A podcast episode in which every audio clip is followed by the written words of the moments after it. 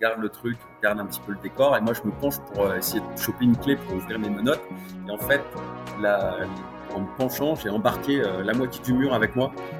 on s'est dit que c'était intéressant peut-être de déjà prendre un contre-pied et de construire nos salles dans des containers maritimes. Il y a l'IA qui a explosé ces, derniers mois, avec ChatGPT notamment, qui, du quotidien et qui, est ultra prometteur. Bienvenue sur Comment faire kiffer les gens, le podcast qui plonge au cœur du monde du divertissement et de la création d'expériences inoubliables. Pour vous inspirer, j'interviewe des artistes, entrepreneurs et créatifs derrière les événements, concepts, spectacles et lieux originaux afin de comprendre comment ils en sont arrivés là, en apprendre plus sur leur quotidien et leurs astuces pour créer des moments qui font vibrer les gens. Bienvenue à tous sur euh, Comment faire kiffer les gens. On est aujourd'hui sur une belle journée d'enregistrement. On accueille un entrepreneur qui est créatif, qui est issu du monde de l'événementiel au début, qui a ensuite fait pas mal de choses dans le digital pour aujourd'hui faire la somme des deux avec des expériences immersives. On va dire que c'est du digital. Je suis très heureux d'accueillir Nicolas Simon, qui est le CEO de Black Bungalow. Ça va, Nico? Ça va super. Merci, Morgan. Et toi? Ah bah ça va super. Écoute, euh, nous on a eu pas mal euh, déjà l'occasion d'échanger euh, en off sur Lyon et d'autres, mais du coup pas l'audience qui nous écoute. Donc écoute, je te laisse te présenter, je te laisse pardon nous dire qui tu es, d'où tu viens et comment tu fais kiffer les gens aujourd'hui. vaste question. donc moi je m'appelle Nicolas Simon, j'ai créé Black Bungalow en 2019, tout début 2019, après un assez long parcours de quasiment 20 ans en agence de communication et médias, notamment à Paris. Euh, je suis né en région parisienne et euh, j'ai pas mal bougé un peu partout en France, même à l'étranger. J'ai fini mes études à Dijon et après j'ai tout de suite intégré euh, l'univers des médias à partir de 2002-2003. j'ai d'abord commencé par des des, fonctions d'agence en événementiel. Donc, j'organisais des événements à Paris, un peu partout en France. Euh, on avait la chance à cette époque-là de, travailler sur des gros lancements, notamment euh, mettre pas mal de personnes dans la rue pour les lancements des premiers journaux gratuits comme 20 minutes, par exemple. Euh, donc, des assez gros challenges. Et puis, en parallèle de ça, j'ai assez vite pu m'investir dans, des projets assez fun, notamment pour la promotion du tour à destination ou, ou des tournées des plages. Euh, pour des radios par exemple. Donc, euh, donc euh, j'ai tout de suite aimé, aimé le contact, enfin la, création d'événements et être au contact des gens qui m'avaient visité. C'était un truc, tu, tu, voulais faire ça ou tu es tombé par hasard dedans? Ouais, c'est un peu les deux. En fait, moi déjà, dans ma vie étudiante, j'étais déjà investi dans la vie associative, notamment dans l'organisation de soirées et d'événements. Ah, c'est pas mal ça, c'est pas mal. Ouais, c'était assez chouette, ouais, ouais, où je me suis fait d'ailleurs mes meilleurs copains hein, que j'ai encore aujourd'hui. Trop bien. Euh, dont un de mes associés euh, que je présenterai peut-être quand même euh, tout à l'heure. Et puis, et du coup, naturellement, naturellement, au fil des rencontres, cette opportunité-là s'est présentée d'abord en stage, et puis je suis resté. Tout simplement. Ok. Voilà. Et donc après l'événementiel, j'ai fait mes premiers pas aussi dans le digital, hein, dans, dans, dans, dans la, la, communication sur sur tous les réseaux internet, réseaux sociaux, Google, etc. Et puis ensuite, j'ai dérivé euh, vers euh, une casquette un petit peu plus globale en intégrant une expertise plurimédia. Euh, donc qui intégrait tous ces pans-là. C'est pas la période que j'ai préférée parce qu'un petit peu trop, un petit peu trop bureaucratique. Finalement, j'avais j'avais envie de revenir un petit peu sur le terrain. Et, et ça, c'était important pour moi. Ouais, parce que du coup, euh, on, va, on va rembobiner, parce que tu vas un peu vite du coup, sur, euh, sur les six nations, tout ça, sur 20 minutes. Dis-nous un petit peu ce que tu faisais à, cette époque-là. Et après, on essaiera d'aller chercher bah, pourquoi tu es allé dans le digital, tu vois. Enfin, tu, tu le dis toi-même, c'était peut-être trop bureaucratique pour toi. Tu avais quand même fait le choix. Donc vas-y, explique-nous un peu les six nations, tout ce que tu faisais euh, dans l'événementiel, parce que ça va peut-être expliquer la, ce qu'est aujourd'hui Black Bungalow et, et d'où vient ton expertise. Tout à fait, merci. Euh, bah, ma première expérience, c'était de la production d'événements. C'est-à-dire qu'on prenait la demande du client, on mettait en place en face euh, euh, les moyens, les moyens humains, les moyens techniques, les équipes à déployer, le matériel. Euh, donc quand on intervenait sur des événements, ce que j'aimais bien, c'était la dimension un petit peu spectacle, c'est-à-dire qu'il y a quelques semaines ou quelques mois de préparation et, et, tout se joue à 8 heures à la date prévue et là c'est live et ouvre le rideau et c'est parti pour un jour ou plusieurs jours ou plusieurs semaines, ça dépend. Et c'est voilà, donc ça, génère tout de suite un petit peu d'adrénaline, ça génère des problèmes qu'il faut régler à l'instant T, ça génère des problèmes humains aussi, mais aussi beaucoup de joie, beaucoup de plaisir et surtout un succès, euh, un, sentiment de succès partagé avec les personnes qui, sont parties prenantes au projet. Euh, et donc euh, ça, c'est toujours resté. Alors, parfois, c'était pénible, évidemment, hein, mais, mais, mais, ça reste, c'est resté toujours une expérience très agréable dans mes souvenirs. Et, j'avais l'impression que ça faisait vraiment partie des, choses que moi j'avais envie de vivre euh, à un moment. L'évolution hein, que j'ai eue ensuite dans le digital ou dans le plurimédia, après en agence, euh, bah, c'était un petit peu l'évolution normale en fait. On avait quand on commence en stage euh, dans une structure, ensuite euh, la volonté c'est d'évoluer, gagner un plus gros salaire, peut-être aller dans une meilleure agence, avoir des plus gros clients. Enfin, on ne sait pas vraiment après quoi on court à ce moment-là, je pense. mais un matin on se réveille et on se dit putain ça ça me manque, ça me, plaisait vachement et c'est loin, c'est loin derrière. Et, euh, du coup, ça commence à, faire mûrir quelques questions. Ok, je vais pas démordre de destination. Il faut que tu m'expliques euh, ce que tu faisais euh, ah, à cette époque. Si, si, tu as le droit d'en parler, hein, c'est parce que on est... je, l'évoque parce que c'est bah, pour le coup, on parlera peut-être un petit peu plus tard d'ancrage mémoriel et d'émotion. Ouais. C'était un de mes premiers projets et la première personne que j'ai vue qui est venue me saluer le matin où on a levé le truc, c'est Abdelatif Benazi qui était un, un, un, un, rugbyman de légende en France. Ok qui est une espèce d'armoire à glace géante, qui est, quelqu'un de, très sympa. Euh, j'ai pas eu l'occasion de, changer très longuement avec lui, mais je me souviens de ce moment-là où il était venu euh, euh, me remercier, me serrer la main et me dire ouais c'est chouette, vraiment c'est chouette. Et donc ce qu'on avait fait, c'est qu'on avait, on avait euh, investi le parvis de la défense donc le Parvis de la Défense, c'est quand même un lieu euh, hautement, euh, hautement événementiel à Paris. Hein. C'est présenté mhm. par les marques et de plus en plus. Et on avait, euh, on avait mis une énorme structure gonflable pour prévenir le public que le tournoi destination commençait. Et c'était une animation où les gens pouvaient venir s'amuser. Donc les enfants dans des structures gonflables, les adultes tiraient au ballon, gagnaient des goodies, on communiquait. Il y avait de la musique, c'était la fête. Voilà. C'était pas, enfin, c'était pas, c'était, c'était très très chouette. C'est quelque chose qui tournait en plus. On organisait la tournée dans tous les pays qui participaient au tournoi destination.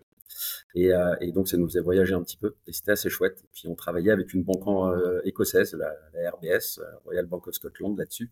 Et donc c'était à la fois un de mes projets, un de mes premiers projets solo et en plus international et avec cette fameuse rencontre. Donc c'est vrai que quand j'en parle, c'est mécanique, je, parle de ça parce que j'avais vécu mes premières émotions professionnelles avec ça. Et, et qu'est-ce que hum, comment dire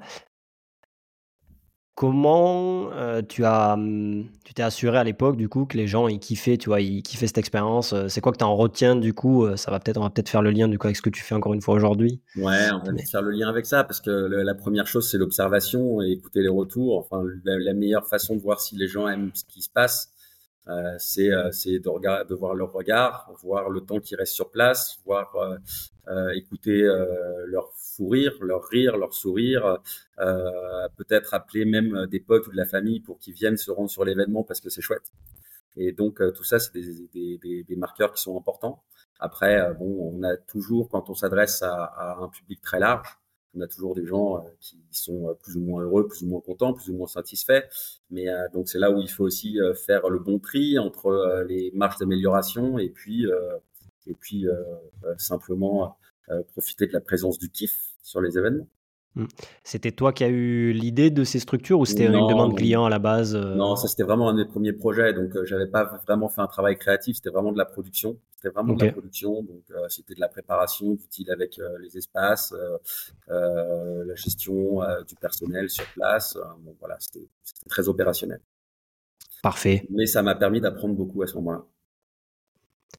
Et donc du digital après? Combien, de temps Pardon, combien de temps d'événementiel? En événementiel, j'ai fait jusqu'en 2007, donc 4, 5, ans. 4, 5 ans un peu plus de 4, ouais, presque 5 ans. Après, j'ai intégré une petite agence digitale, euh, donc qui était spécialisée en référencement et euh, sur. Pourquoi? les moteurs de recherche. Bah, encore une fois. Juste le salaire Ou tu voulais voir hein? autre chose Tu en avais marre de l'événementiel et de. je, voulais, rester en agence, je voulais continuer à parler à mes clients, mais avec. et, puis, de toute façon, enfin, en, 2006-2007, quand même, le digital, c'était quand même. Enfin, ça avait déjà commencé à prendre il y a un petit moment, mais là, c'était vraiment l'explosion. l'explosion. Euh, et, voilà, je voulais euh, me prévoir, euh, m'assurer ma carrière quoi, en agence et puis prendre des, prendre des compétences là où je pouvais les prendre et puis essayer de me projeter dans un parcours plus long en agence et avoir ces cordes-là à mon arc. C'était ça qui était important. Ok, et donc tu étais chargé de clientèle, c'est ça? Ouais, c'est ça, j'avais une mission commerciale, je développais les projets, enfin je développais pas du code, hein, mais je, je, gérais, je gérais un portefeuille de clients pour lesquels, pour lesquels ensuite l'agence travaillait. Voilà. Donc, euh, c'était beaucoup de, reporting, euh, pas mal de, rendez-vous, euh, pas mal d'analytiques, de tableurs Excel, etc. Ce qui est, ce qui est très chouette, hein, mais, mais voilà. Et ensuite, j'ai fait ça. Bah, j'ai fait ça pendant presque, ouais, presque trois ans. Et après, j'ai intégré plutôt, plutôt des, des, cellules multimédia, enfin plurimédia, comme on dit en agence, mmh avec de la télé, c'était construire des stratégies de communication médias, euh, euh, télé, radio, affichage euh, digital, événementiel. Donc ça, c'était assez intéressant aussi, puisque ça permettait d'étendre encore une fois le spectre. C'est ce que je recherchais, tu vois. En fait, finalement, le fil conducteur, c'est voir, d'aller chercher un spectre toujours un petit peu plus large, essayer d'acquérir des compétences un petit peu mmh. plus larges, et puis, et puis pouvoir, pouvoir proposer le parcours le plus adéquate euh, au public euh, qu'on vise. Là, c'était dans la pub, et maintenant, ce qu'on fait, c'est plutôt dans le dans l'amusement. Du coup, comment tu as fait cette transition-là? Donc, tu as fait combien de temps, du coup, dans le digital pub? Ça fait une dix, douzaine d'années, du coup, si tu me dis qu'en 2007, tu as arrêté, euh, as arrêté l'événementiel. Et donc, quel a été l'étincelle, tu vois, le, truc qui a fait passer euh, ton profil de, de, dire tiens je bosse euh, dans euh, une grosse boîte de pub et tout ça à je vais monter ce que je fais aujourd'hui. Je vais pas spoiler les gens mais du coup je te, laisse expliquer un peu ce que tu fais et, et d'où c'est venu quoi du coup. Il y a plein de choses qui se sont passées à ce moment-là. Il y avait la crise de la quarantaine peut-être déjà qui se préparait. Mes enfants si j'ai eu deux enfants euh, on, se posait un petit peu des questions. Enfin, moi, en tout cas, je me posais des questions euh, sur ma vie, comment me projeter. Si tu veux, j'étais loin d'avoir fait le tour en agence, hein, parce que après, tu peux, hmm. attendre et cravacher pour devenir directeur d'agence ou associé ou enfin créer ta propre agence, etc. C'est un peu infini. Euh, mais moi, j'avais vraiment envie d'un truc. C'était parce que j'avais euh, j'avais euh, commencé à, à, m'intéresser aux loisirs immersifs à l'époque, euh, bah, déjà à partir de, de, 2000, ouais, 2013, 2015. Enfin, bon, c'est arrivé après encore les escape games. Qu'est-ce que tu appelles immersif ouais, Pour ta, ta, définition, pour que l'audience eh ben, on soit sur la même longueur d'onde? Ouais, tu as raison. C'est important de le, de, le, mentionner. En fait, moi, mes premiers amours, c'était le jeu vidéo et les jeux mhm. vidéo narratifs, déjà. Et pour moi, il proposait déjà une forme d'immersion. Ok. Euh, du Pac-Man, euh, les jeux dans lesquels il y a une narration, c'est quelque chose qui m'a tout de suite plu et sur lesquels j'avais du mal à décrocher. Euh, euh il, a commencé aussi à, à y avoir en agence euh, la grande mode, enfin le grand mouvement de ce qu'on appelle le brand content. Donc ça veut dire prendre un produit ou une marque et rajouter une histoire autour de cette marque. Très jolie histoire la plupart du temps. Hein. Il y a, y a ça, les plus gros succès publicitaires aujourd'hui sont, euh, ceux qui ont l'histoire euh, la plus parlante, celle qui va générer de l'émotion et qui va donc favoriser un engagement avec elle. Euh, cette tendance-là, elle m'a beaucoup plu et, rapidement, il y a eu en plus de ça des nouveaux jeux, des nouveaux loisirs qui sont sortis avec les escape games. Donc les premiers escape games, c'était une succession d'énigmes. Il fallait ouvrir des cadenas, ouvrir des portes. Mais j'ai commencé à, à, creuser un petit peu euh, ces pistes-là. Et puis en fait, euh, ceux qui m'ont le plus plu, c'est aussi ceux sur lesquels il y avait les histoires euh, euh, les plus, les, soit les plus drôles, les plus effrayantes. Euh, en tout cas, celles qui déjà tout de suite, au moment où le gars t'explique ce que tu vas faire pendant l'heure qui va suivre, voilà, tu as retenu le nom du, du, personnage, tu sais où tu es, euh, tu sais ce que tu vas devoir faire, tu connais le contexte. Et, et, et, et, donc, pour moi, toutes les conditions sont faites sont idéales pour que, ok, go, ouvre-moi la porte et puis c'est parti, on y va. Euh, en tout cas, ça, ça me faisait kiffer. Et puis, tu, pas seul, hein, bien exposé. Ouais, pardon. Tu veux une anecdote? J'étais j'étais réfractaire aux, escape games euh, de jusqu'à 2-3 ans, si, certains de mes proches écoutent ce, ce, pod, euh, dans le sens où j'avais peur d'échouer, tu vois. Je, j'aime bien la gagne et la performance, et du coup, je me suis dit, si j'y arrive pas, c'est la honte, tu vois. Et, en fait, après, j'en ai fait, j'ai, kiffé, euh, enfin, c'était une révélation limite, tu vois. Donc, je te comprends. Ouais, euh, c'est hyper intéressant ce que tu dis parce que euh, euh, tu vois, tu, tu, tu identifiais les escape games comme un jeu à une compétition. Il fallait que tu sois le meilleur, en tout cas au moins que tu sois bon, que tu sois pas le dernier. Ouais. Et c'est drôle parce que je trouve que finalement l'escape game, est, enfin, c'est pas la seule chose, mais c'est c'était un de nos points de départ de nos sociétés. ça vient changer ça. On change le prisme en fait. Tu viens juste participer à une aventure. Tu viens juste avec ton mmh. groupe d'amis la plupart des gens réussissent pas, mais, mais ce que ce qu'on te garantit, c'est enfin ce, ce, que les gens, les, les essaient de garantir, c'est c'est le kiff que tu vas passer de la première minute à celle euh, où tu vas sortir. Donc en gros une heure la plupart du temps. Il n'y a pas de compétition parce que tu t'en fous, parce qu'au final, euh, au final, que tu fasses en 58 minutes, en 57 ou en 1 heure 2, s'en fout. Ce que, tu vas te rappeler, c'est euh, c'est euh, voilà, c'est ce que tu as vu dans la salle et, le mécanisme que, que, tu n'avais pas pu imaginer avant. Et moi, si tu veux une autre anecdote, euh, et c'est intéressant parce que ça va faire peut-être le lien avec pourquoi j'ai lancé cette société-là, parce que un, un, des, un des premiers escape games que j'ai fait à Lyon, après avoir débarqué de Paris, c'était quand en 2018-19 que tu es venu à Lyon C'était euh, après avant, parce que je continue mon agence encore à cette époque-là. C'était en 2016, 2015, fin ouais, mi-2015, fin 2015, on est arrivé à Paris. Et à ce moment-là, j'avais déjà fait des escape games ailleurs. C'était le début. Et j'arrive à Lyon, je dis, je dis à, mes, à mes potes ici, je dis, les gars, faut que je vous emmène, on va faire un escape game. Je trouve un truc pour le soir même parce que j'étais vraiment pressé évidemment, c'était le truc qui était dispo. Alors, je dirais pas le nom parce qu'en plus, je m'en souviendrai même pas, mais c'était dans le centre de Lyon. Et on arrive, on est cinq. Il y a ma femme, qui est son premier escape game aussi avec nous. On était avec des, potes, avec des couples. Et là, on arrive et le scénario, c'était, c'était saut, je crois. C'était un truc autour, enfin, dans, dans l'ambiance de saut. Et on commence menotter au mur, sur des murs en placo, quoi. Donc, euh, le gars, il nous donne un talkie-walkie. Il dit, c'est bon, allez-y, euh, ça, ça, ça, démarre. c'est bon, go.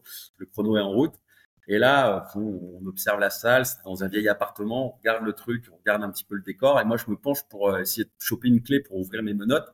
Et en fait, là, en me penchant, j'ai embarqué euh, la moitié du mur avec moi tout le décor s'est pété la gueule. Euh, là, j'ai arraché du mur. Tout le monde, enfin, les, potes, ils ont dit attends, c'est normal, c'est pas normal. Tout le monde était. Et ça faisait trois minutes qu'on avait commencé à jouer, quoi. Oh, et après ça, donc le gars, il me dit non, c'est pas normal. Ok, d'accord, retirez vos menottes. déjà, on était, on était sorti de l'histoire. Et puis après, ça allait de mal en pis, quoi, à tel point que on a quasiment même pas payé la partie, je crois, de mémoire, parce que le gars s'est excusé euh, platement de, du truc.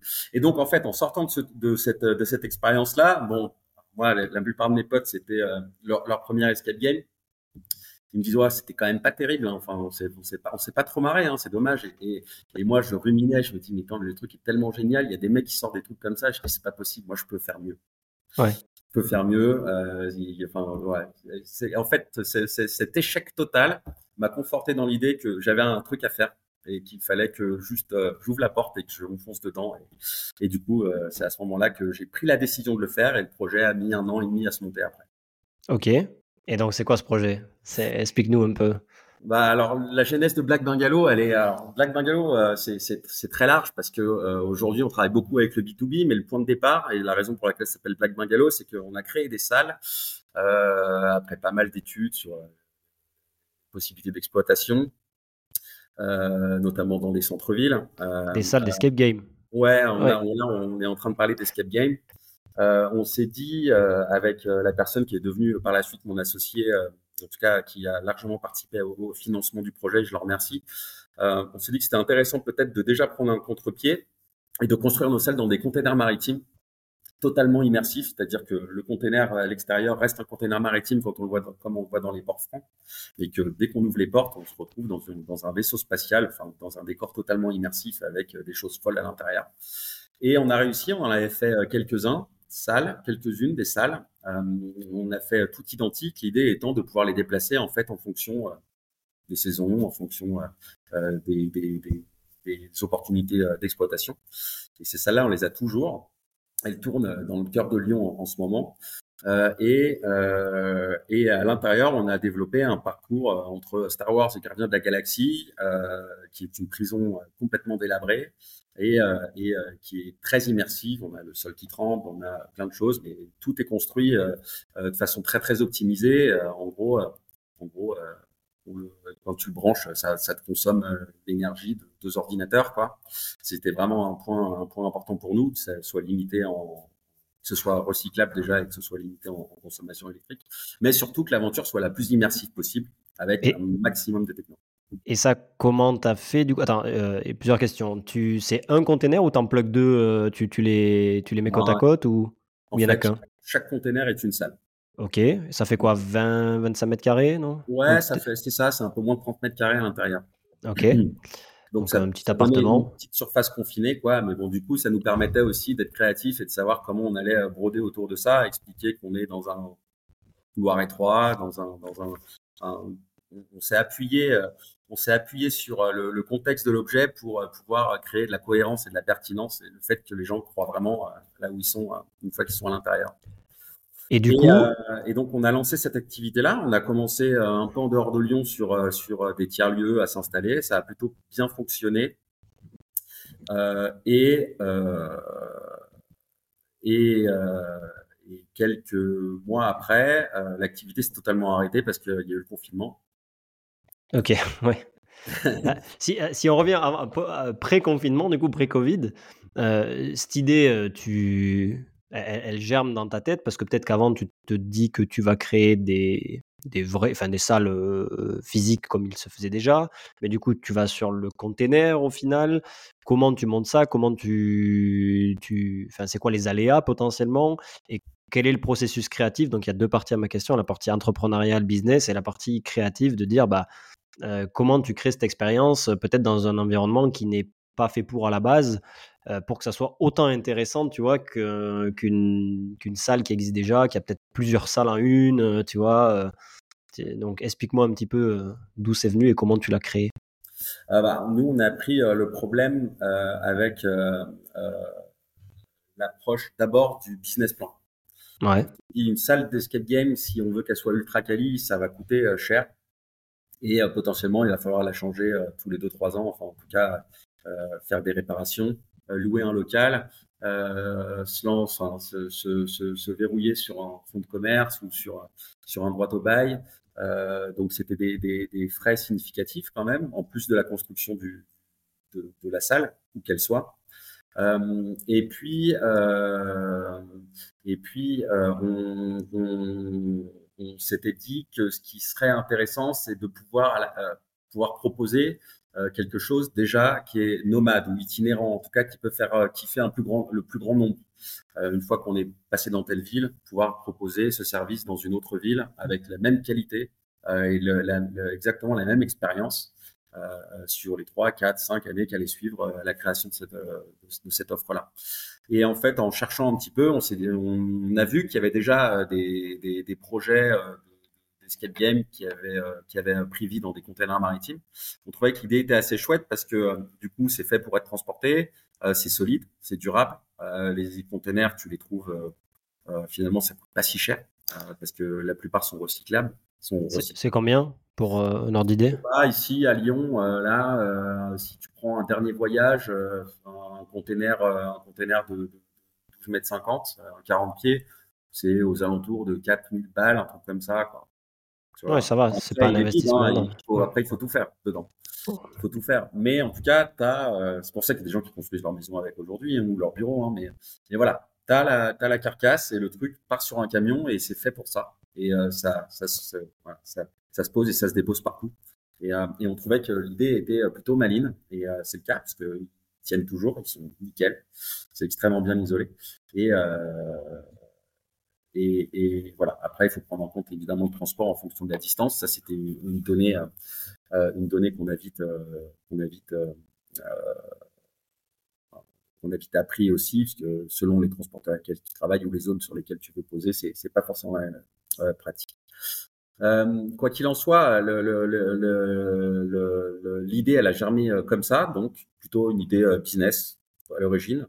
Et ensuite, on est allé voir des gens dont le métier, c'est de créer des décors et des mécanismes d'escape game, parce que c'était pas du tout mon métier, hein, comme tu peux l'imaginer. Je suis en agence média, même si je suis créatif, j'ai voilà. J'avais euh, ni le temps, ni, euh, ni les compétences pour pouvoir faire ça tout seul, malgré le fait qu'à cette époque-là, déjà, il y avait plein de gens qui faisaient ça euh, en totale autonomie. On voulait aller assez vite. Donc, on a travaillé avec une boîte qui était basée à Saint-Etienne et, et qui nous ont super aidés et qui ont été brillants pour nous accompagner. Ils nous ont fait confiance sur l'histoire. On peut les citer? Ouais. Alors, en fait, je ne vais, pas les citer. Euh, parce tu veux pas te les faire voler? Non, mais en fait, ils ont, ils ont, ils ont malheureusement, ils ont coulé il y a deux ans. Ah, et, euh, et aujourd'hui, c'est plus les mêmes personnes. Et, et, et ce que j'avais aimé, c'est pas leur boîte, c'est les personnes avec lesquelles j'avais travaillé.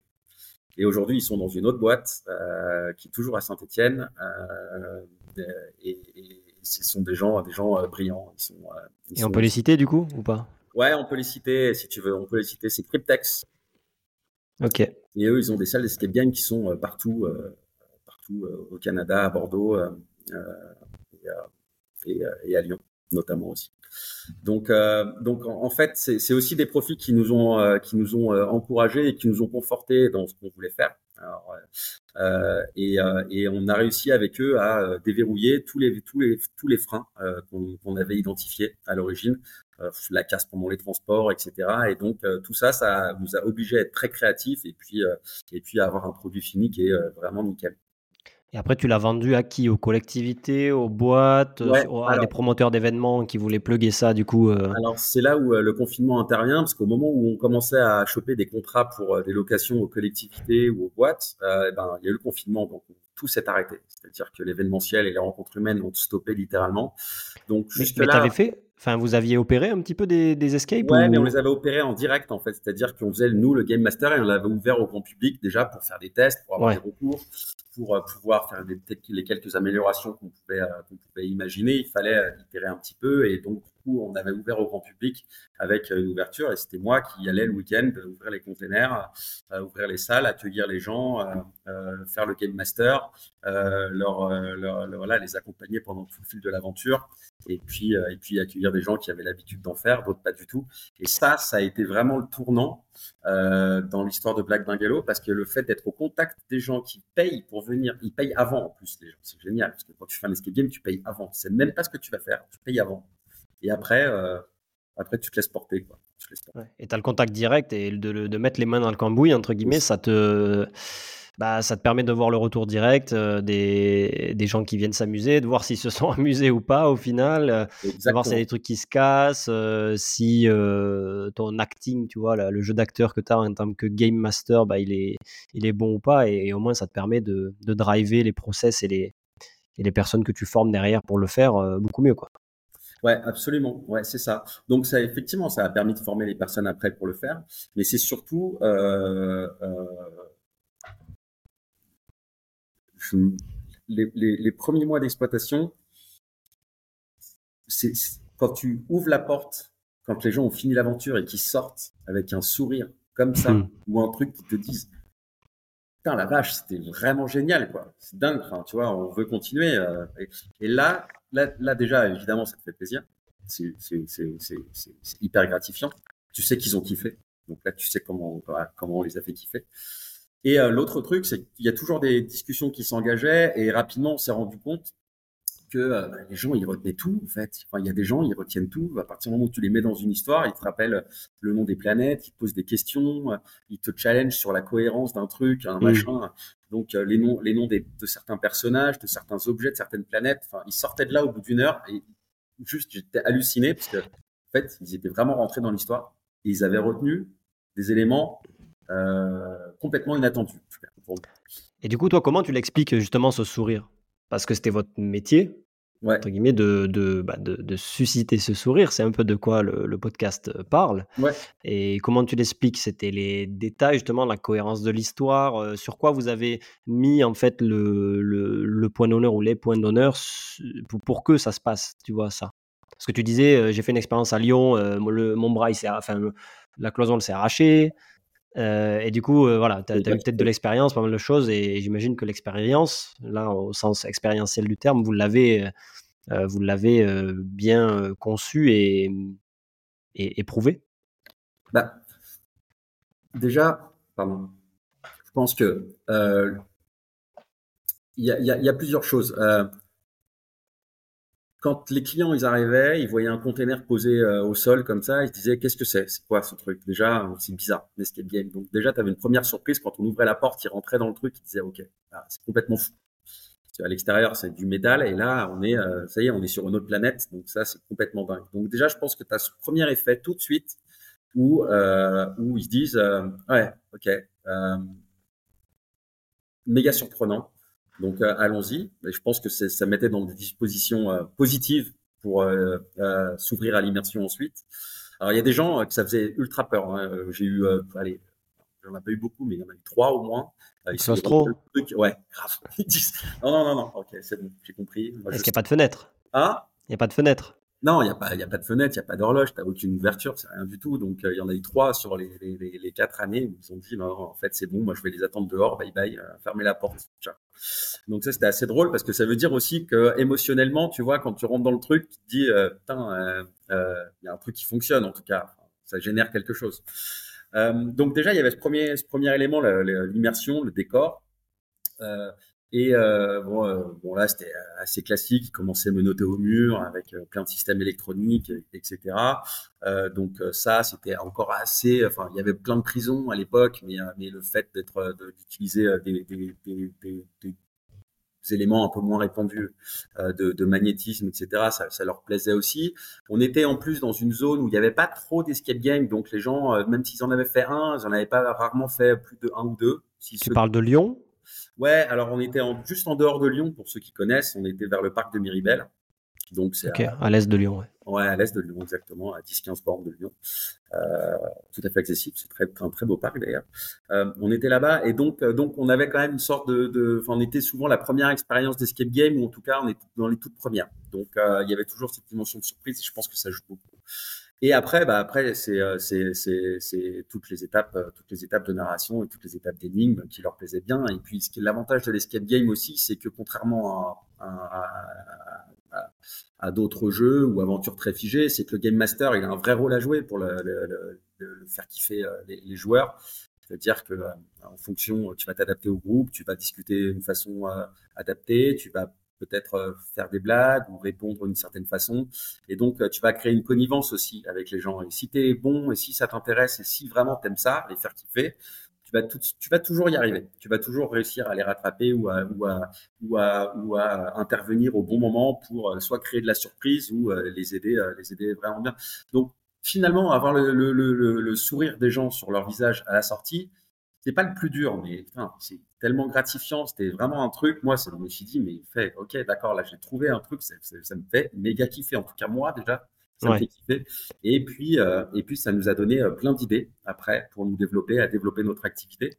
Quand on s'est rendu compte que, euh, bah, en plus de l'émotion, il sortait d'autres choses, notamment des éléments,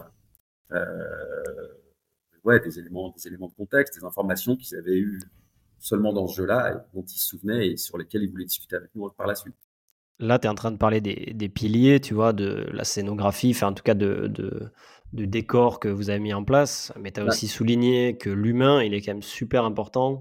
C'est beaucoup, d'échanges d'émotions au final entre une personne qui parle dans le cadre de l'escape game, le game master, euh, vers ceux qui jouent, et que si tu pas la bonne personne, un peu comme si tu as un mauvais serveur au resto, enfin, ou quelqu'un, quand on dit mauvais, c'est quelqu'un qui est peut-être pas euh, câblé pour faire ça, qui a pas la passion de, ce métier-là, euh, c'est ça, c'est tout ou rien, quoi. C'est-à-dire que ton expérience, elle peut être avec le même décor, la même histoire, le même déroulé, bah, totalement raté, voire euh, catastrophique, mais aussi euh, incroyable parce que la personne qui est derrière le micro, bah, elle-même te fait juste kiffer dans la, passion qu'elle te transmet. quoi.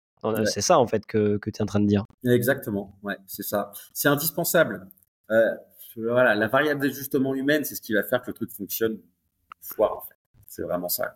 Oh, tu peux te préparer euh, six mois, un an sur un truc, sur un événement, mais une fois que c'est parti, que ça joue, c'est live, c'est des humains qui sont en face de toi. Si euh, voilà, c'est l'humain, l'humain, c'est vraiment la clé. Et l'humain, il se retrouve confiné.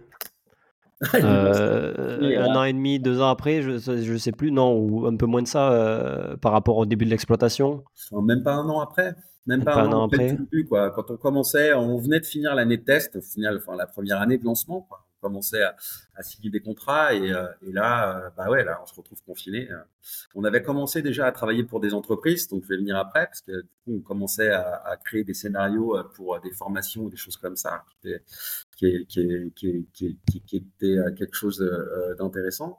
Et là, on se retrouve confiné, totalement à l'arrêt, donc sans activité pendant bah, quasiment tout 2020. Et donc, qu'est-ce que vous faites là? Vous avez vos containers, parce qu'ils bah, existent, ils sont là, il y en avait combien? Bah, on avait, on en avait trois. On en a trois. On en a trois. À cette époque-là, on en a trois. On en a toujours trois, on en avait trois. Donc, on se retrouve avec euh, trois containers qu'on doit laisser fermer. Alors, je dis on, mais moi, peut-être par chance, j'étais tout seul en fait. La société, je l'ai montée tout seul. J'ai un associé qui m'a aidé à financer, mais toute la structure, c'est moi qui la tiens, c'est moi qui allais animer, c'est moi qui allais chercher les clients, c'est moi qui faisais. Et, euh, et, euh, et, et, je travaillais tous les week-ends, etc. Et, on et, connaît, oui. Hein? On connaît, ouais. ouais. C'était pareil pour moi, mon associé à l'époque sur l'école de pilotage qu'on avait.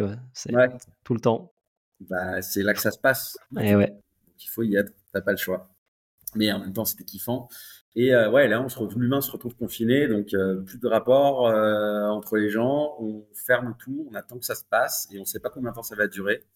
Et moi, j'avais plus d'argent, j'avais pas d'argent de côté rien du tout. La boîte, me dis, attends, mais si ça continue comme ça, enfin, je sais pas combien de temps ça va durer. Mais là, euh, enfin, il n'y a plus du tout de rentrée d'argent. Euh, on était une toute petite société, toute, jeune en tout cas. Euh, donc, on n'était pas, on avait très peu d'aide de l'État. Et, euh, et, parce que pas assez d'ancienneté. Et, et, du coup, bah, moi, je me suis retrouvé sur ma terrasse à pleurer pendant deux semaines, à me dire, OK, qu'est-ce qu'on va faire? Euh, tu avais du chômage de, de ton ex-boîte ou bah, Non, bah, ça venait de se terminer puisque, bah, enfin, évidemment, les histoires, ça s'écrit toujours très très très bien. Les éléments, euh, les éléments euh, se coordonnent parfaitement. Hein. C'est-à-dire que mon chômage s'est arrêté trois mois avant. Super. en gros. Donc là, c'était le grand bain et c'était intéressant. Donc, mais encore une fois, je réinsiste là-dessus, c'est c'est c'est là qu'on on, s'est réinventé totalement et qu'on est devenu, enfin, que Black Bungalow est devenu ce qu'on est aujourd'hui. Et donc, explique-nous un peu ce qui est devenu Black Bungalow aujourd'hui. Donc, on avait commencé, euh, on avait commencé à, à, déployer euh, des scénarios qu'on écrivait, que j'écrivais sur mesure pour des sociétés, souvent des grosses groupes industriels, Danone ou Nestlé par exemple, pas mal le food, euh, mais d'autres clients aussi, Colgate à l'époque. Tu les as eu d'où ces clients? Enfin... Bah, alors, c'est, je les ai eu d'où bah, du réseau, de l'opportunité euh, aussi. J'étais dans des bonnes discussions à un moment parce que euh, je, travaillais dans un coworking où il y avait une multitude de, profils différents, dont des gens qui travaillaient dans la formation. Et, euh, un, pote qui est, toujours présent dans ce coworking d'ailleurs, qui, s'interrogeait parce qu'il a sa cliente qui voulait faire qui, voulait savoir comment on pouvait faire un escape game pour euh, pour son onboarding pour euh, 300 participants euh, lors de l'événement euh, annuel. Et, euh, du coup il savait pas lui répondre. Et c'est le truc qui s'est fait à la machine à café quoi. Et, et en discutant il me dit mais attends mais ok je te mets en contact. Et ça c'était le point de départ et après ça a été ça a été ça a permis d'amorcer une compte de présenter des cas et puis on est allé on est allé travailler travailler euh, euh, auprès d'autres d'autres comptes quoi.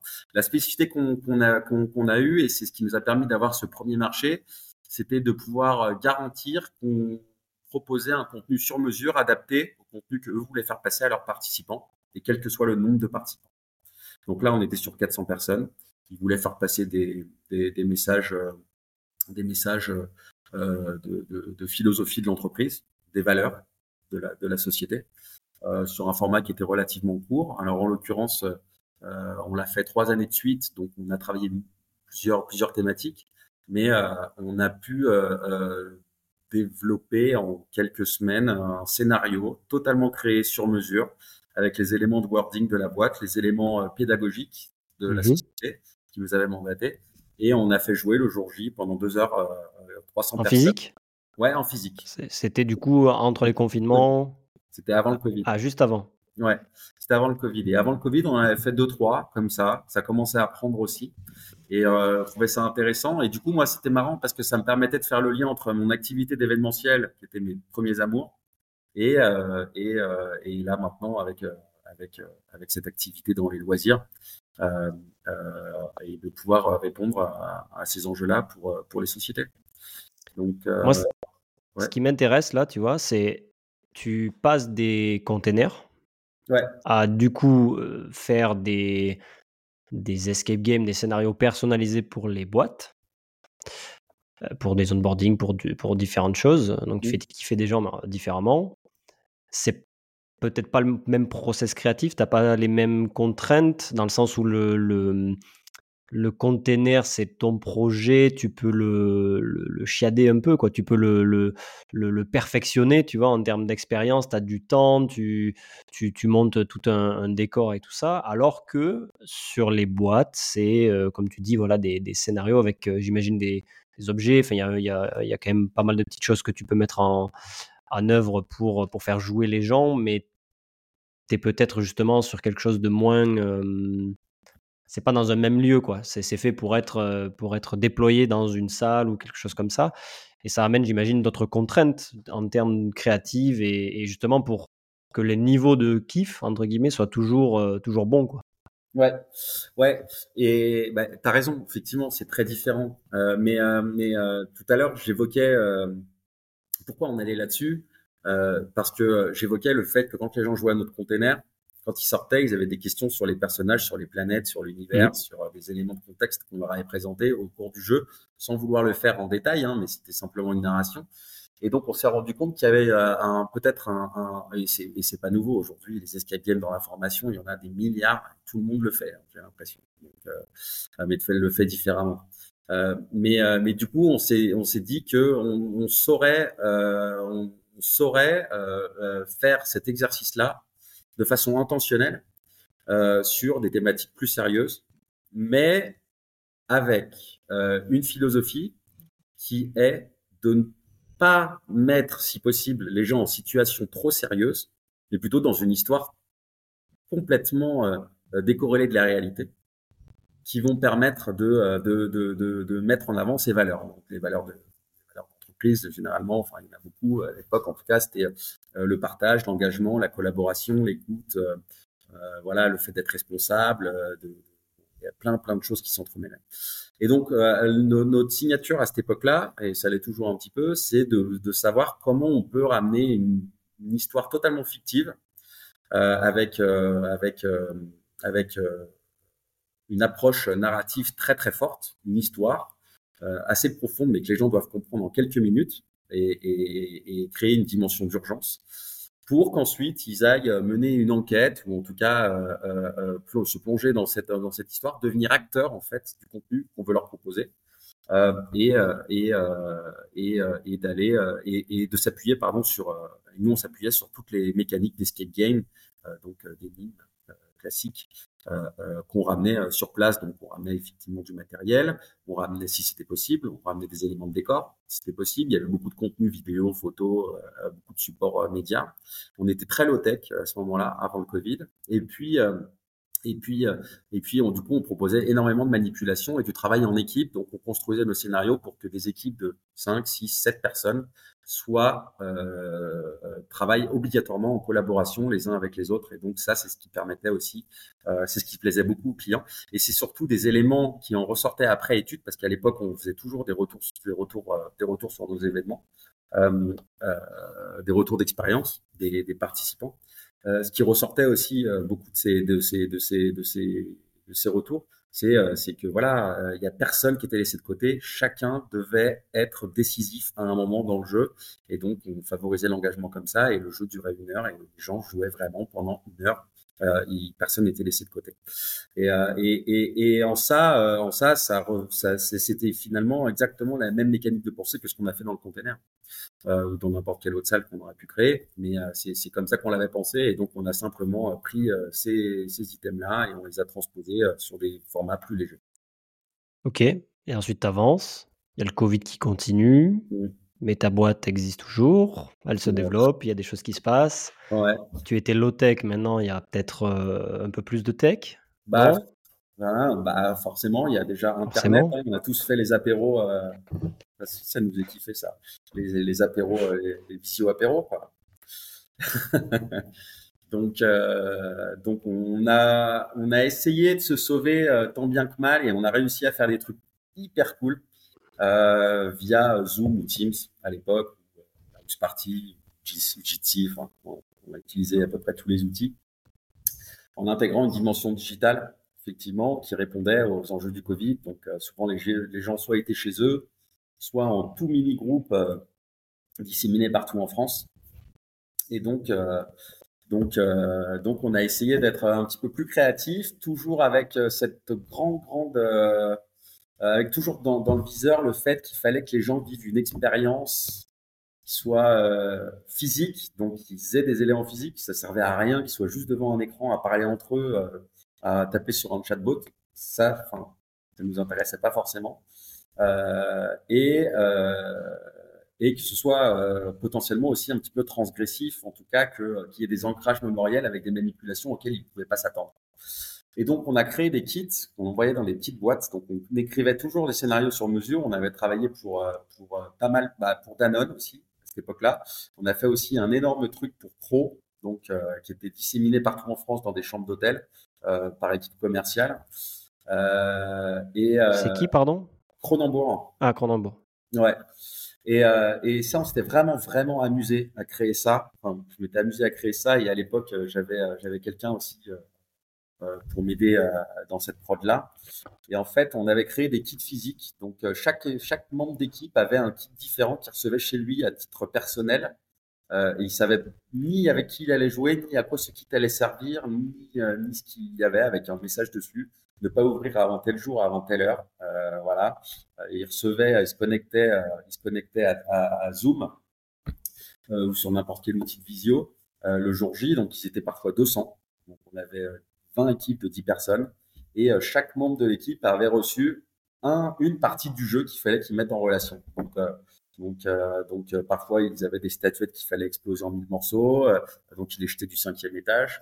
Parfois ils avaient des moitiés de photos ou des moitiés de trucs, enfin des, des, choses, des choses qui devaient combiner, donc ils devaient être à la fois malins. Enfin, on avait vraiment réussi à créer une émulation globale, générale, et encore une fois, on avait réussi, ce qui est très important pour nous, à faire en sorte que chaque individu qui participe à l'événement soit la clé d'au moins une des étapes, et donc qu'il soit à l'affût et euh, à l'écoute et, euh, et, qui participe, euh, qui participe à l'aventure, à l'aventure de tout le monde. très très cool. Ouais, et, ouais. et ça s'est transformé comment ça du coup? Parce que c'est un peu le thème de, de notre discussion là, c'est la transformation. Il y a eu plein, plein d'étapes, plein d'étapes, pardon, plein de choses qui se sont passées. Donc là, on est pendant le Covid et aujourd'hui, du coup, parce que je sais un petit peu ce que tu fais, euh, tu as rajouté aussi de la technologie, mais différemment, en revenant sur du physique, mais euh, augmenté, disons, par le digital. C'est bien ça? Je suis pas à côté de la plaque? Bah non, t'es pas à côté de la plaque, mais bon, après, euh, c'est un secret pour personne que tout est en train de s'accélérer. Euh, bah, L'univers du loisir, la télévision, mais aussi la techno et le sur digital. Aujourd'hui, on a, euh, on a, euh, on a une quantité quantité, énorme d'acteurs qui sortent des nouveaux casques de réalité, de réalité virtuelle, de réalité mixte, de réalité augmentée. On parle même de lunettes à réalité augmentée. Il y a eu les Google Glass qui ont échoué il n'y a pas très très longtemps et on est sûr qu'on va avoir d'autres modèles qui vont arriver assez rapidement. Il y a l'IA euh, qui a explosé euh, ces, ces, derniers mois euh, avec ChatGPT notamment, qui est devenu un outil du quotidien et qui, qui, qui est ultra prometteur. Donc en fait, tout ça, c'est des éléments d'inspiration pour nous. Euh, quand euh, on parle euh, ouais, de faire kiffer les gens, de raconter des histoires et de favoriser une immersion, ben, si on arrive à avoir une conversation avec un robot qui, est, qui est somme toute très réaliste et de faire apparaître des éléments virtuels dans une pièce dans laquelle tu es, où que tu sois, et avec qui que tu sois, la promesse, je trouve, en tout cas de mon point de vue, elle est quand même relativement forte. Et, et ça, c'est des éléments sur lesquels nous, on travaille beaucoup, beaucoup. On a commencé à travailler il y a deux ans déjà, enfin, un an et demi, deux ans maintenant, euh, et qu'on continue à creuser parce que c'est des choses qui sont assez complexes encore, mais, euh, mais on arrive à mettre les choses bout à bout. À bout. Mais, mais en tout cas, on s'interdit rien et on a déjà utilisé ces technos de façon très maligne dans énormément de nos, nos scénarios, même ceux qui sont construits sur mesure. Et, euh, et donc, euh, donc, euh, donc, on se digitalise via ces, via ces pans-là, mais c'est là où on en parlait un petit peu rapidement avant de commencer tout à l'heure euh, sur le lien entre le digital euh, et, le physique. Finalement, on est dans des expériences qui sont digitales et aujourd'hui, ces dimensions, enfin ces, nouveaux outils d'IA, de réalité mixte, on est vraiment dans ce qu'on appelle le digital, c'est-à-dire qu'on ne fait plus vraiment la différence entre ce qui existe et ce qui est, ce qui est généré artificiellement. Et ça, je trouve ça passionnant. Et puis, quand on est créatif, on a forcément euh, plein d'idées euh, sur, euh, sur, sur la façon d'exploiter ça. En fait, le digital peut, voilà, c'est pas améliorer, mais enfin, si améliorer l'expérience physique vécue, quoi, dans le sens où ça t'ajoute quelque chose qui te, qui te permet de, tu en as parlé tout à l'heure, de générer des émotions qui peuvent être plus fortes, et, à la fin, c'est ça qu'on cherche, quoi. C'est, que quand tu fais le genre de métier, si, si je ne m'abuse, hein, c'est ton genre de métier, pardon, c'est, que tu veux laisser du souvenir dans la tête des gens. C'est aussi le but du, podcast de parler de ça. Mmh et aujourd'hui, bon, tu, tu peux pas. comment même si l'IA, moi je suis un fervent défenseur, c'est pour ça que le podcast a été créé de expérience physique, c'est-à-dire qu'on doit se, on doit se rejoindre euh, physiquement dans des lieux, euh, se faire kiffer, aller à des concerts, voilà, faire des escape games, aller au, dans un bon resto qui peut être tout simple ou immersif justement, euh, mais tu peux pas être aveugle face à la technologie, face à tout ce qui arrive, qui peut un aider à bah, créer des choses encore plus folles déjà, et, et, deux, en fait, aussi simplifier la création, limite, ce qui est un peu à double tranchant, mais ça peut te permettre de créer des histoires, d'être de, d'être ultra comment dire, euh, euh, ouais, créatif et, d'avoir pas mal de propositions grâce à, grâce à toutes ces IA, ChatGPT et d'autres, euh, qui peuvent t'inspirer encore plus. Mmh. Ouais. Du coup, ça va, ça, ça va sur ma prochaine question, qui est, est très pertinente par rapport à tout ça. C'est comment tu arrives à progresser toi, dans tout ce que tu fais, euh, parce que bah, c'est bien beau de dire, voilà, je veux faire kiffer les gens, on fait des, beaux escape games, tout ça, mais bon, il y a de la concurrence, j'imagine, euh, t'es pas tout seul, euh, et de la concurrence aussi indirecte. Les gens peuvent choisir autre chose, les, boîtes avec qui tu travailles, ce que tu fais, et du coup, comment tu progresses pour essayer de, toujours créer des, choses uniques Comment tu t'inspires aussi, ça peut être lié, tu vois, les deux, les deux sont liés. Ouais, euh, je m'entoure. Je, je, je, je vais découvrir des nouvelles personnes, des nouvelles visions. Évidemment, tout ça vient en, en, en, en, plus en complément du fait de, de regarder tout ce qu'il y a sur le marché, tout ce qui se passe. Moi, ce qui est, ce qui est marrant, c'est que je fais un métier duquel je suis moi-même client. C'est-à-dire que euh, si je veux faire des loisirs, j'en consomme énormément j'achète euh, des jeux de société, je vais souvent faire euh, découvrir les nouveautés de jeux, soit de la réalité virtuelle, des nouveaux centres de loisirs, des parcs d'attractions. Tout ça, je suis consommateur et ce sont des éléments d'inspiration. Et, et, ça donne des idées. Et à chaque fois qu'on vit une expérience comme celle-ci, déjà, le premier truc, c'est que je me dis, un peu comme le premier escape game que j'évoquais tout à l'heure, celui que j'ai fait avec mes amis, où le mur s'arrache, bon, on se demande comment moi je peux twister ou améliorer ou digérer ça différemment ou, euh, l'intégrer différemment ou peut-être le rendre un petit peu plus universel. Je dis pas que je suis meilleur que les autres, mais c'est des questions qui permettent de se poser des questions et souvent qui vont en tout cas permettre d'ouvrir une porte ou une opportunité. Et, et, et, ces, ces idées-là, elles sont validées par les gens qui m'entourent, donc notamment un de mes associés qui lui, euh, il s'appelle aussi Nicolas, qui était étudiant avec moi à Dijon et qui aujourd'hui euh, a rejoint Black Bungalow qui est lui depuis 20 ans auteur, euh, euh, auteur euh, et créateur de jeux de société. Et surtout, surtout, il a développé un, très grand nombre de, de, programmes audiovisuels à la télé, beaucoup d'émissions de télé, notamment pour Arthur. Euh, Il a travaillé à la création de ces programmes-là, en France et dans le monde. Euh, donc, quoi qu'on en pense, en tout cas, c'est toujours des choses qui sont relativement transgressives, qui vont au-delà de ce qui existe, qui sont innovantes. Euh, on prend l'exemple de District Z, par exemple, qui, qui, qui a été programmé puis déprogrammé euh, euh, il n'y a, pas, a très très longtemps. C'était un programme d'envergure qui était totalement novateur, qui était qui était assez intéressant, en tout cas de mon point de vue. Euh, après, qu'on soit, qu'on soit client ou pas de ces choses-là, ce sont des choses qui sont, euh, somme toute, innovantes. Et donc, j'ai la chance d'avoir euh, ce profil autour de moi qui vient manger chez moi et à qui on parle de ça, avec qui on partage les mêmes passions et, et pas toujours la même vision. C'est ça qui est intéressant. Donc, on confronte nos points de vue et, c'est ça qui permet d'avancer, en fait, c'est-à-dire de pouvoir euh, euh, confronter des inspirations, des visions et à la fin d'arriver avec quelque chose qui tient un peu la route jusqu'à ce que ça tienne complètement la route. Euh, et donc, on est tout le temps, tout le temps en train de se, challenger et rechallenger. Mais la difficulté, c'est surtout de se dire, bon, il faut à un moment qu'on arrive à être euh, les mieux disants. au début, on voulait être les moins chers parce que c'était une façon de choper du, marché, euh, enfin des clients et de pouvoir, de pouvoir simplement de pouvoir facturer. Et puis, n'importe quel client nous plaisait, enfin nous plaît toujours. Mais, mais c'est, pour nous, c'était facile de, de, déployer des scénarios rapidement. Aujourd'hui, on est plus euh, dans une forme de, de, de, garantie de la qualité et donc euh, avec un tout petit peu plus de temps de production, avec un peu plus de matériel, un petit peu plus de, comment dire de, construction enfin et de co-construction avec nos clients, mais on ramène un petit peu plus de matériel ou alors euh, c'est beaucoup plus abouti.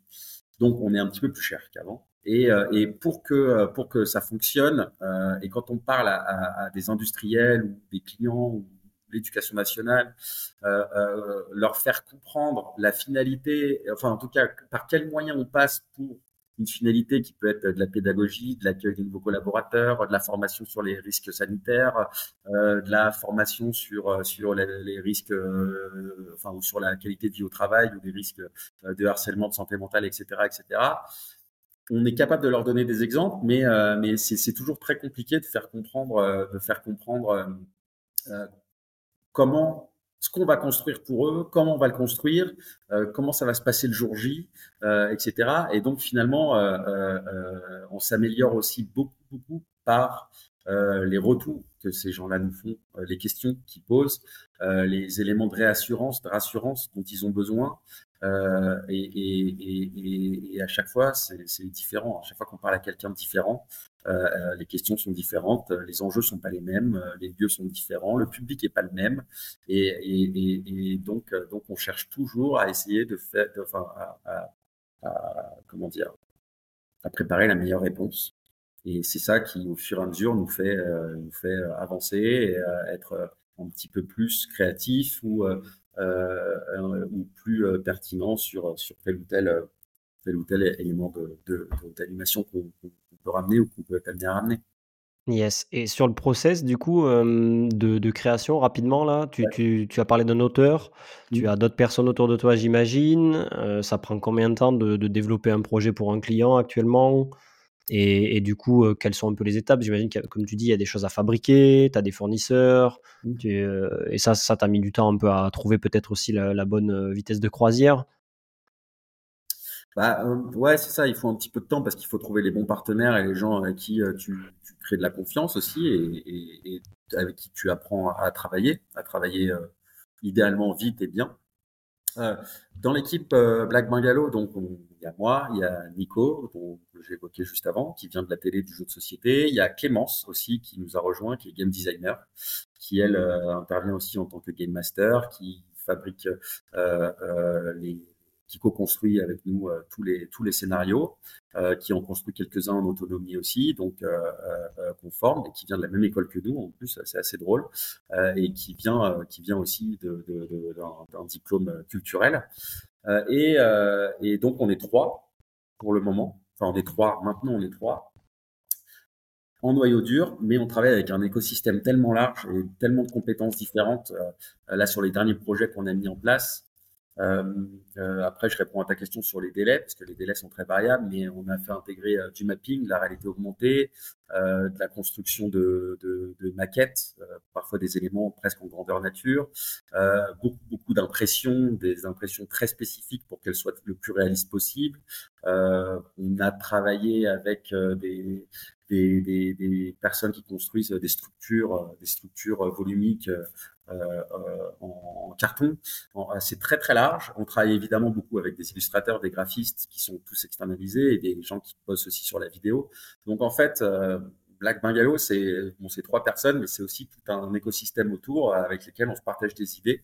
Et, et ce que j'aime bien là-dedans, c'est que comme on travaille pas tous les jours ensemble et que tout le monde travaille sur plein de projets différents, bah, au moment où on s'assoit autour d'une table pour discuter d'un projet, bah, chacun rapporte un petit peu des idées de ce qu'ils ont pu choper à droite, à gauche. Et donc, ça fait un, une belle recette, plein de choses. Et, une fois que, que que, ça refroidit, on généralement des, des, des, des, pistes super chouettes. Le temps de production, c'est très variable. Généralement, c'est aux alentours de deux mois, mais, euh, mais euh, ça peut être euh, là, cette année, il y a un projet qu'on a mis plus de six mois à sortir, parce que c'était très, très gros. donc voilà, c'est assez variable. Mais, mais concrètement, aujourd'hui, sur, sur un format standard d'animation qu'on peut faire pour en gros 200 personnes, en un mois et demi, deux mois, on a, on a, on a créé le, va créer le, parcours. C'est quoi les plus grosses difficultés dans, ce que tu fais euh, pour ceux qui nous euh, écoutent? La plus grosse difficulté, selon moi, parce que c'est peut-être pas le cas pour tout le monde. Parce que là, c'est bien beau, tu dis, on fait kiffer les gens, on fait des escape games, tout ça, on, s'apprend de moi. Bah, alors, en fait, il y en a plusieurs parce que, euh, comme nous, on crée beaucoup, beaucoup de scénarios, euh, on a toujours un peu cette maladie. Je suis pas le seul, mais on essaye de se battre là-dessus avec euh, Nico et Clémence aussi. C'est-à-dire une fois qu'on a créé trois, quatre scénarios qui se ressemblent un petit peu avec des mécaniques qui sont super, qui fonctionnent magnifiquement bien et qui sont ultra cohérentes, ultra pertinentes euh, et qui sont qui se passent super bien sur le terrain.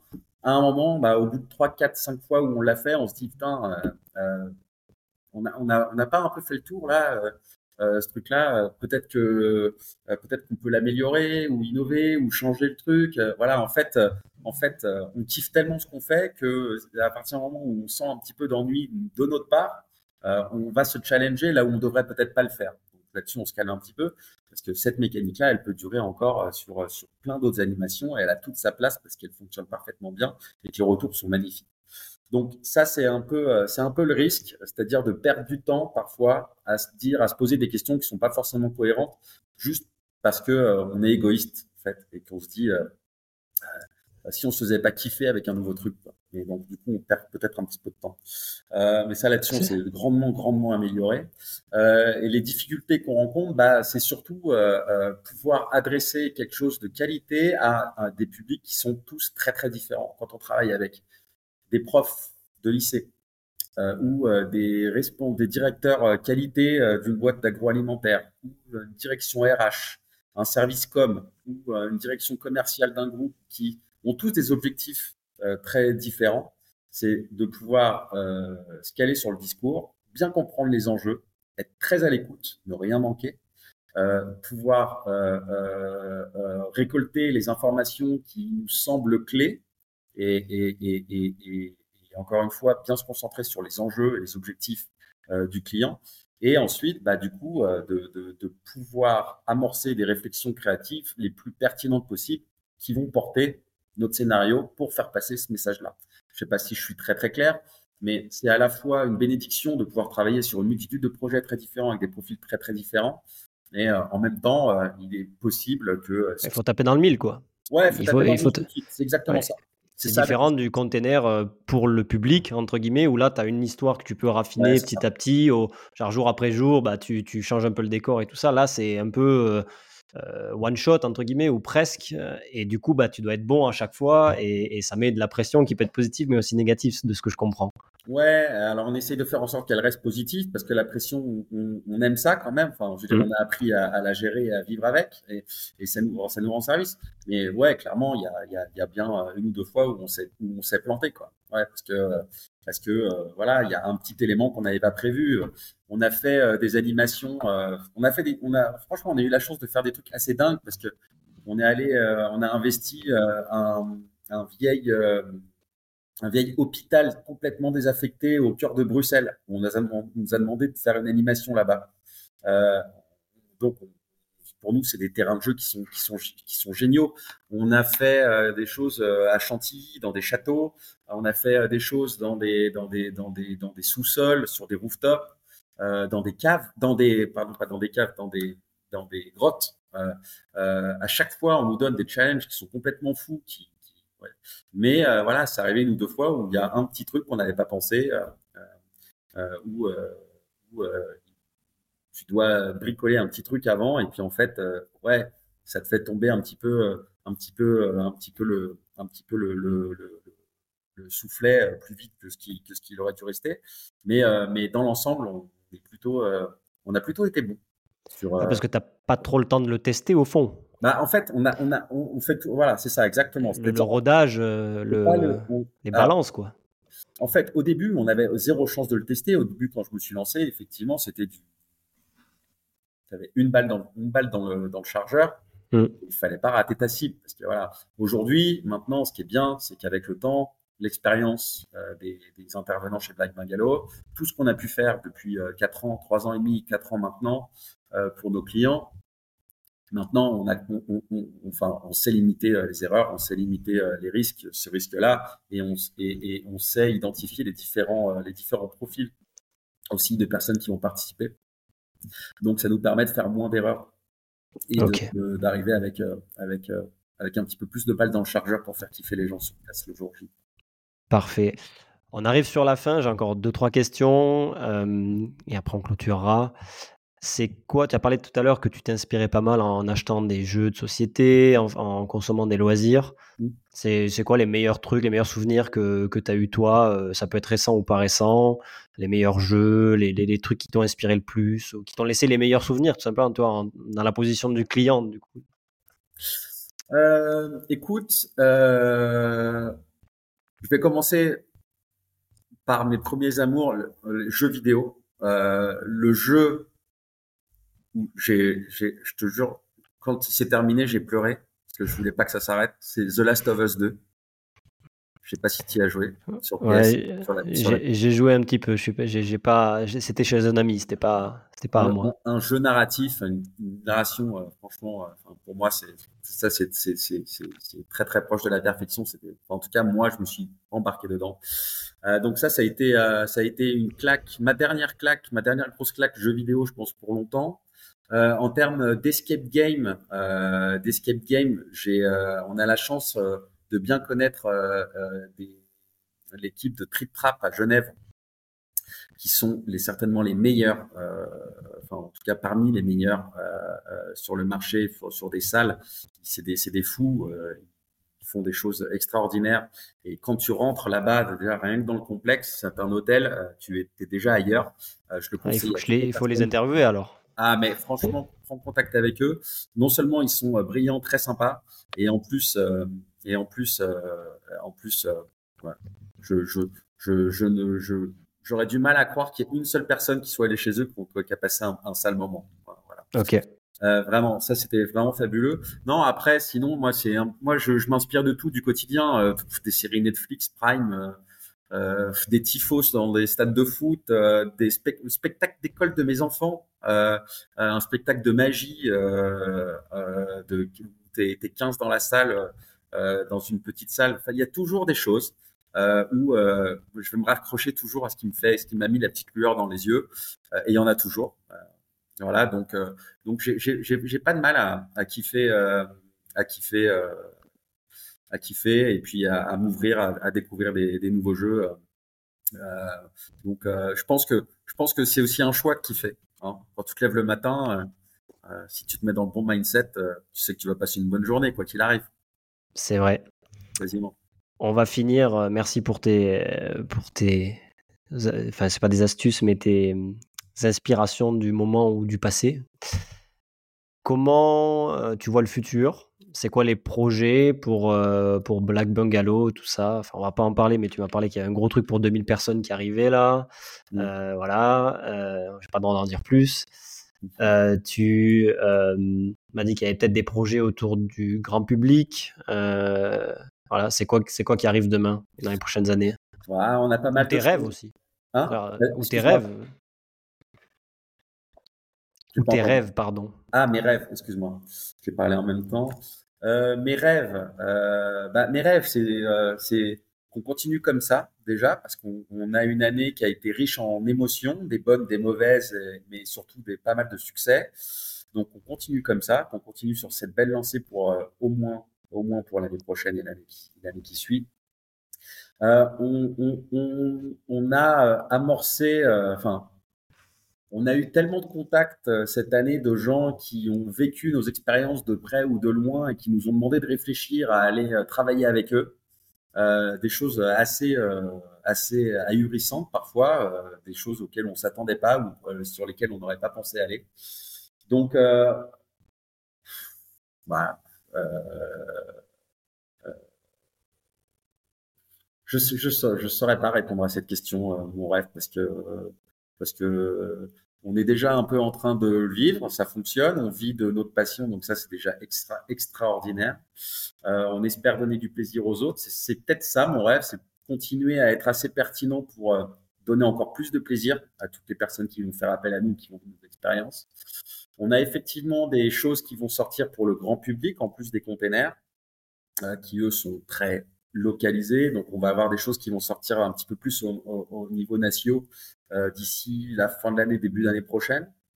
Et puis, euh, et puis ouais, comme tu l'as dit, surtout, on est en train de se, de se là, le, le, futur assez proche, ça va être des gros, gros, gros projets euh, pour les, les 6-8 mois à venir là, où, euh, où euh, effectivement on est, on est, on est très challengé sur euh, d'un point de vue déjà enjeu, espace à investir, euh, budget. Enfin voilà, on parle de plusieurs, euh, de, à chaque fois de plusieurs milliers de personnes euh, qui vont participer à, qui vont participer à ça. Donc euh, donc voilà, on peut malheureusement pas en dire plus pour le moment, mais tu me réinviteras ou alors tu feras un update, un update de la vidéo l'année prochaine si tu veux bien.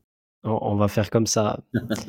Écoute, merci, c'est top. les, les, les, bungalows, là, les, les containers, les containers on, peut tester ça là du coup en ce moment? donc pour, pour dire, on est en, en, octobre 2023 là quand on enregistre le podcast. Mmh. Et c'est sur Lyon, du coup? C'est sur Lyon. Ils sont, euh, ils sont à la Cité des Halles, à Gerland. Ouais. Et euh, pour le moment, il y en a un qui est ouvert là parce qu'on est en train de, ils sont en train d'être euh, un petit peu remis au goût du jour parce qu'entre 2019 et 2023, il se passe beaucoup de choses et les références aussi. Et figure-toi que euh, justement, euh, ce sont mes premières amours, donc euh, l'équipe de Cryptex qui intervient dessus et qui, les co-anime avec moi. Donc, c'est échappe-toi. Et, si vous voulez réserver, c'est sur Vortex Lyon. Ok, parfait. Eh ben, écoute, on va suivre tout ça. On te suit sur euh, LinkedIn, j'imagine, euh, et d'autres pour voir un petit peu ce qui va se passer. Euh, notre réseau, peut-être, ou LinkedIn en particulier, Nicolas Simon. Ouais, ah. plutôt LinkedIn, Nicolas Simon, et on va tâcher d'être meilleur. On communique bien pour nos clients chez eux, mais on n'est pas bien chaussé, nous, de ce côté-là. Donc on Toujours va tâcher d'être un petit peu meilleur euh, dans les semaines à venir. Ok, ok. Bon, bah, parfait, Nicolas. Bah, écoute, merci beaucoup pour ce moment, pour euh, plus d'une heure, une heure onze de, de discussion très intéressante sur ton parcours, euh, sur la créativité qu'il faut pour, pour créer ce que tu fais aujourd'hui. Et puis, euh, je, te souhaite, je te souhaite bon courage pour la suite et j'imagine que, que ça va être super excitant. Merci à toi. Merci à toi, Morgan. Salut. À bientôt. Merci à tous d'avoir écouté cet épisode jusqu'au bout. J'espère qu'il vous a plu.